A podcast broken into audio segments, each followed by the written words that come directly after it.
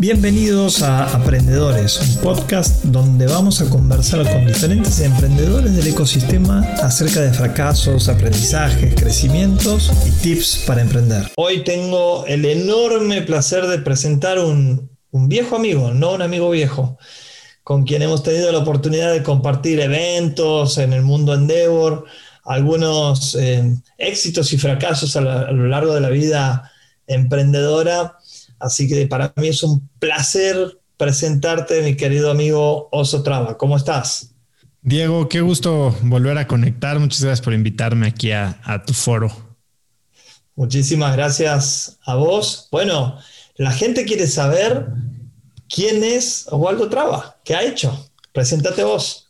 Bueno, pues eh, en resumen, yo soy eh, mexicano, no soy tan joven como dices, eh, creo que ya empiezo a ser un amigo viejo y no tanto un viejo amigo, tengo 42 años, llevo siendo emprendedor desde el año 2009, cuando después de mi maestría que hice en Stanford y mi breve eh, paso por el mundo financiero Nueva York en la crisis financiera. Eh, regresé a México, empecé una empresa en 2009 con la que entré a Endeavor y me, metí al mundo del emprendimiento. Era una empresa que se llamaba Lo Mío es Tuyo, que vendimos a un fondo de inversión americano en 2013. En 2013 fundé Instafit, que en ese entonces era la primera plataforma de ejercicio en línea en Latinoamérica.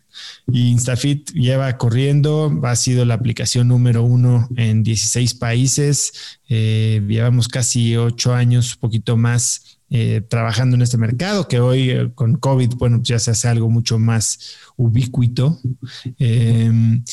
y de la mano de Instafit, bueno, he creado varias otras empresas, ¿no? Tenemos una agencia de, marketing de bienestar que se llama Vía Bocado, con la que trabajamos en diferentes países de la región, Brasil, Chile, Colombia, eh, para marcas multinacionales. Tenemos una línea de suplementos alimenticios que comercializamos en México.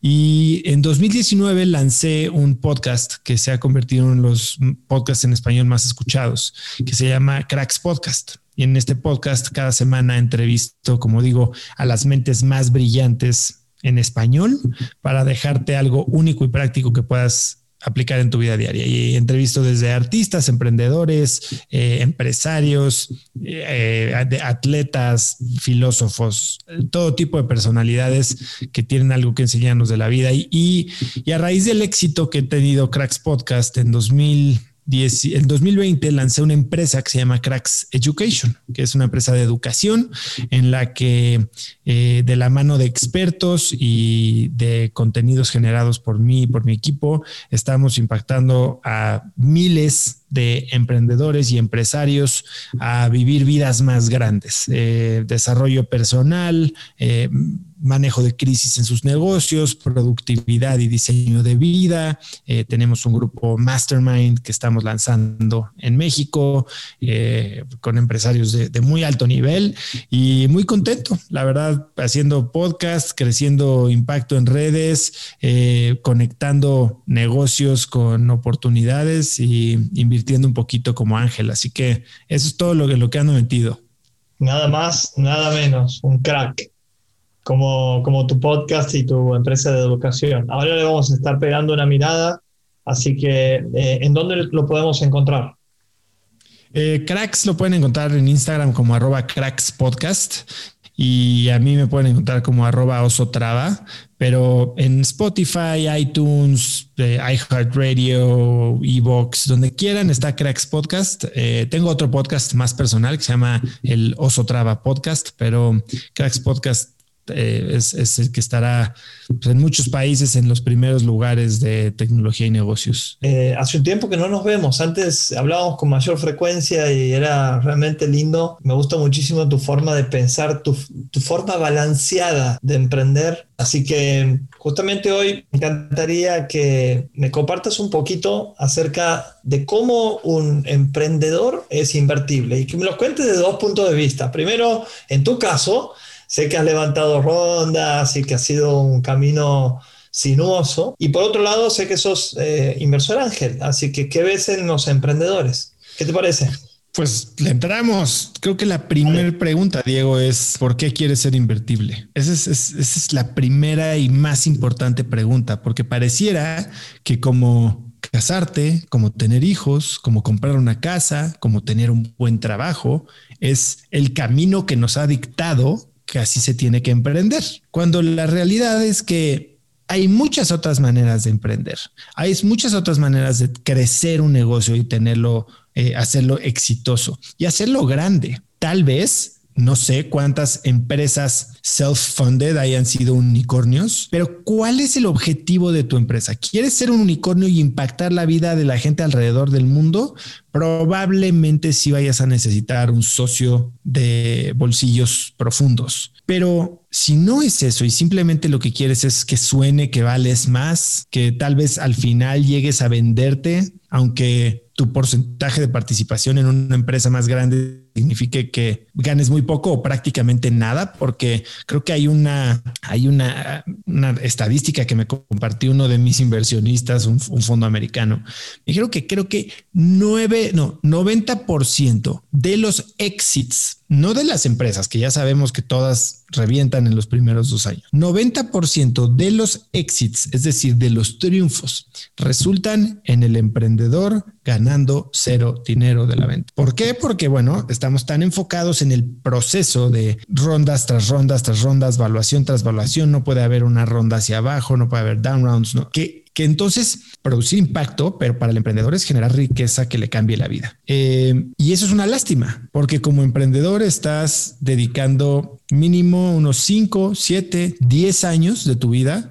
a un proyecto que puede, si bien tener un gran impacto, pueden terminarte dando una patada en el culo y corriendo de la empresa porque el board decide que ya no eres el CEO que necesitan. Entonces, la pregunta es por qué quieres ser invertible y en qué momento quieres ser invertible. Yo creo que lo mejor sería arrancar un negocio bootstrapped y fondearlo. Sí, solo sí. Puedes, sabes qué vas a hacer con el dinero, que es invertirlo en crecimiento, no en exploración. Creo que digo, es, muy arriesgado y muy valiente eh, estar explorando y experimentando con dinero ajeno porque también tienes, al tener menos riesgo y menos apego a ese dinero, pues puedes tomar decisiones más eh, apresuradas o, menos bien pensadas. Yo lo he hecho y yo he desperdiciado mucho dinero ajeno eh, haciendo cosas tontas, ¿no? Que tal vez no hubiera hecho si se trataba de mi propia plata. Y y lo segundo, eh, es, es, mucho más difícil fondear tu empresa cuando ya arrancaste y tienes malas métricas, que para muchas de los startups eso sucede en los primeros meses, todas tus suposiciones y todos los assumptions que están en tu modelo de, Excel en el que eres ultramillonario eh, pueden ser muy cuestionables y cuando la operación arranca te das cuenta que lo era, ¿no? Entonces, para mucha gente que, que quiere meterse a, este, a esta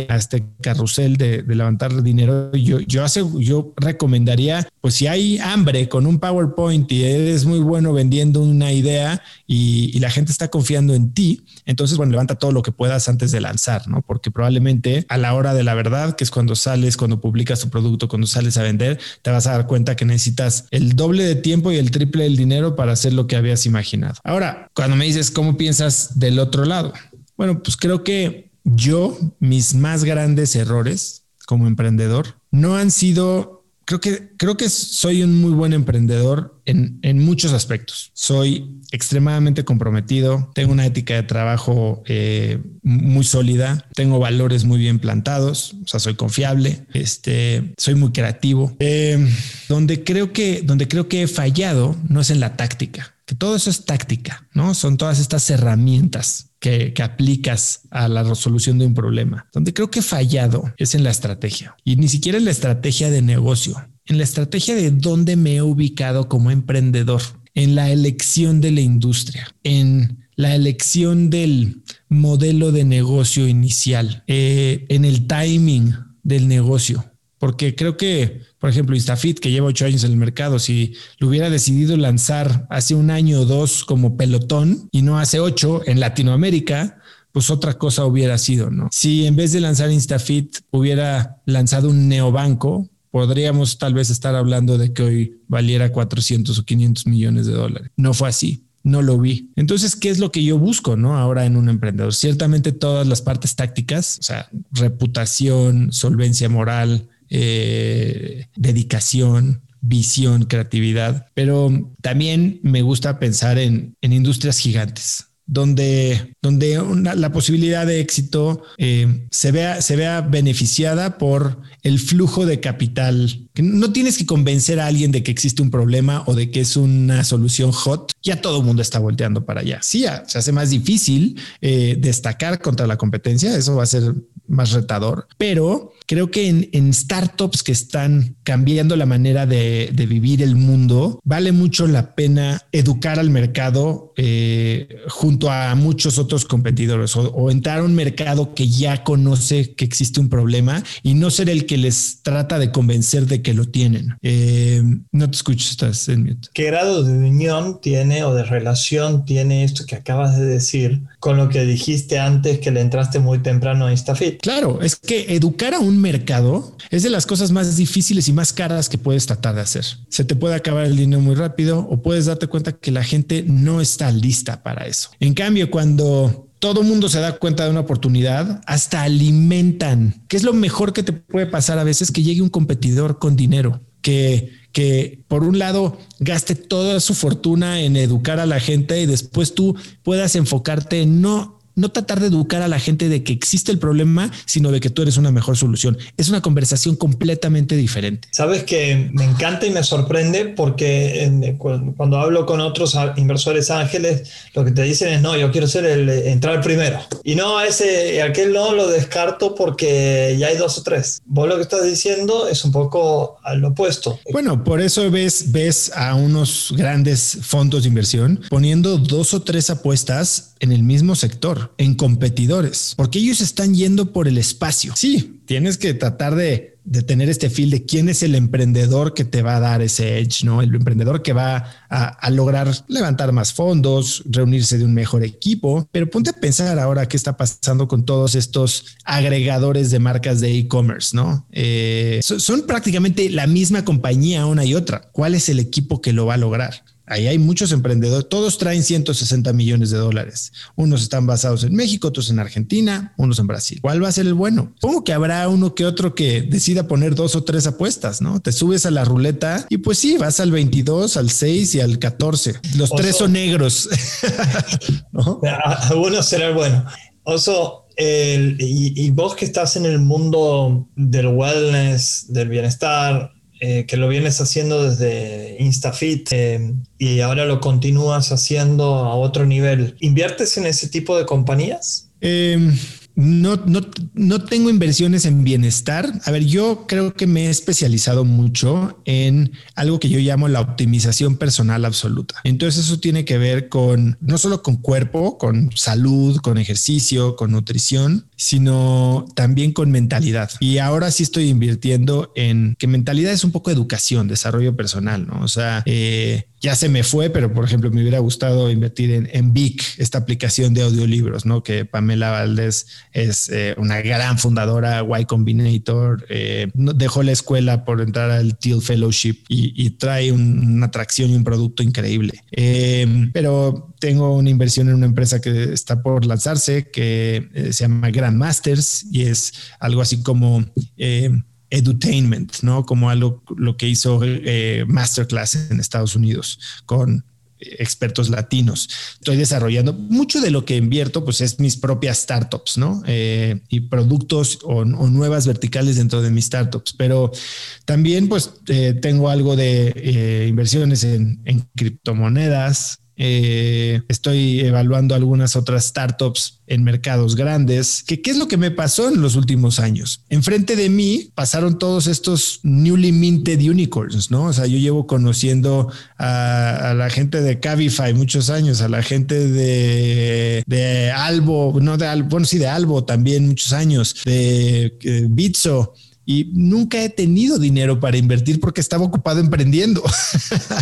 Eh, y ahora que, que, estoy en otra etapa, tal vez no voy a ser yo el que ejecute estas ideas multimillonarias. Yo estoy ahora enfocado en un en un tipo de empresas. Muchos les podrán decir lifestyle, yo les digo este cash flow positive businesses eh, que, que generan buenos retornos, que generan buenos flujos y que me van a permitir tal vez participar de estos locos que están dispuestos también a, sacrificar cosas muy valiosas, ¿no? Como siete años de su vida trabajando de sol a sol, eh, con una presión enorme, tratando de, llegar a las métricas exigentes que los inversionistas les ponen y, ojalá y mi experiencia y, mi, la amplitud de mi red de contactos y mi manera de ver la vida les agregue valor, ¿no? Eso es lo que estoy buscando. Oso, y vamos al revés ¿Qué están buscando los emprendedores de voz? Buscan algo de experiencia. Creo que es difícil ver el valor de la parte soft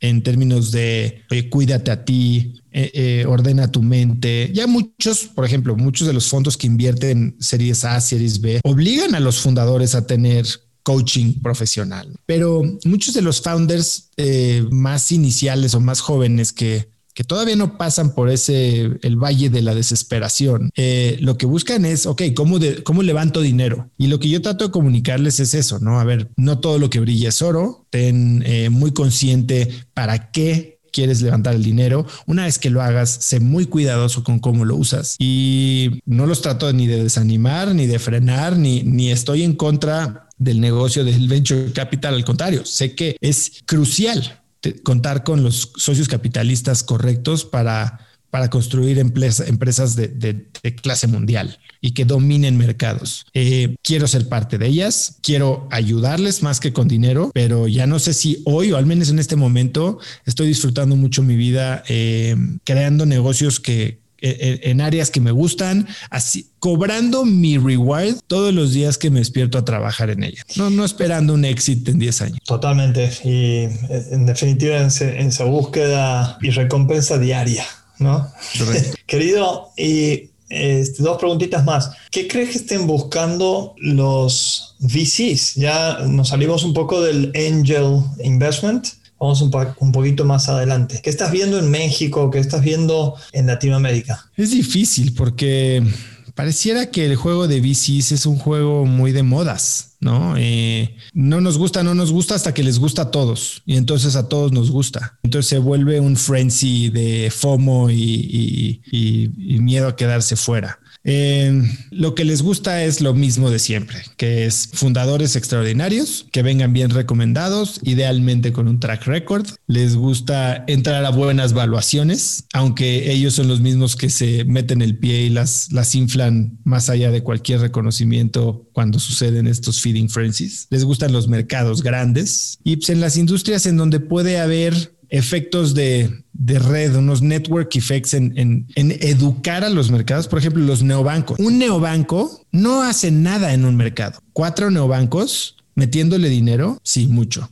Un home delivery app no hace mucho en un mercado, pero cuando hay siete, bueno, educarán al mercado y después se destruirán entre ellos. ¿no? Un eh, ride hailing app, difícil si no tiene mucho dinero, pero cuando hay muchos, la gente empieza a sustituir los taxis. Entonces creo que eh, están buscando eso, están buscando industrias grandes con equipos fundadores fuertes y creo que cada vez más se mueven más hacia arriba del, del, espectro de fondeo y se le está dejando el espacio a los ángeles a, fondear pues lo que eran antes en mi época sido incluso hasta series A. Una serie A de un millón, dos millones de dólares en hace ocho años o seis años, hoy es un Friends and Family. Sí, de acuerdo. Como que se ha corrido de la frontera, ¿no? Correcto. Y hay cheques más grandes. Entonces, aceleradoras que, que antes te daban 25 mil dólares y se quedaban el 6% de tu empresa, hoy te están teniendo que dar 500 porque hay un ángel que los da. ¿Y cuál es tu opinión acerca de aceleradoras en Latinoamérica? Aceleradoras, incubadoras. Creo que es difícil. O sea, a ver, y, no puedo hablar mucho de esto porque yo he estado en nueve. ¿Nueve aceleradoras? Nueve aceleradoras. No te puedo creer. Sí, hemos estado desde Chile hasta Puerto Rico, Silicon Valley, Miami y todo lo que hay en medio, Colombia, México, eh, Qué interesante. Bueno, aquí podemos hacer un podcast. Aquí empieza un nuevo podcast. El podcast de la, tu vida en las aceleradoras. Sí, eh, he conocido gente extraordinaria, pero creo que también eh, fue, fueron los años tempranos, ¿no? Eh, cuando no había VCs, entonces te aceleraban y no había mucho, mucho que hacer después. Había este, este gap del Series A void, ¿no? y parecía que muchas aceleradoras lo que hacían era ayudarte a hacer un pitch deck. Y eso no es acelerar. Una gran aceleradora que ha tenido extraordinarios resultados, pues Y Combinator.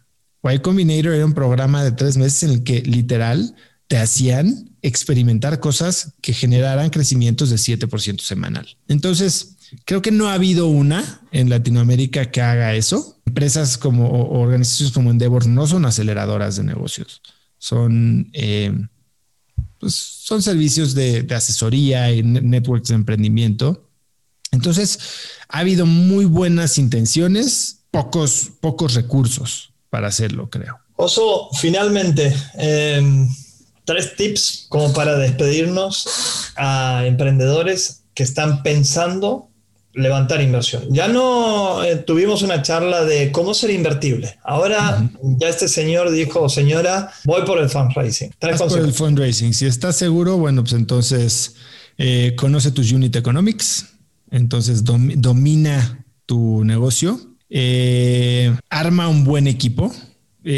cuidado con tu cap table, importantísimo. O sea, tienes que tener founders agreement, tienes que tener vestings, no puedes tener socios que metieron 25 mil dólares y tienen el 60% de la compañía. Si tú como founder o tú como miembro del equipo eh, creador no puedes demostrar que vas a tener un stake suficientemente grande después de una serie B o una serie C, entonces va a ser muy difícil que te mantengas motivado y eso lo van a ver los, los inversionistas. Y algo que me dijo un gran emprendedor una vez, que es eh, Evaristo Babé, eh, fundador de Sindelantal y ahora fundador de Pulpomatic, me dijo, Oso, no importa si no sabes cómo vas a llegar allá, pero tienes que vender un futuro, tienes que poderlo ver, un futuro en el que dominas el mundo. Oye, que hoy tengo una aplicación para hacer tandas, eh, ya sabes, para hacer este créditos grupales en mi colonia. Tú tienes que poderle decir al inversionista cómo esto se va a convertir en el banco del futuro, vas a vender seguros, vas a hacer un fondo de pensiones y vas a hacer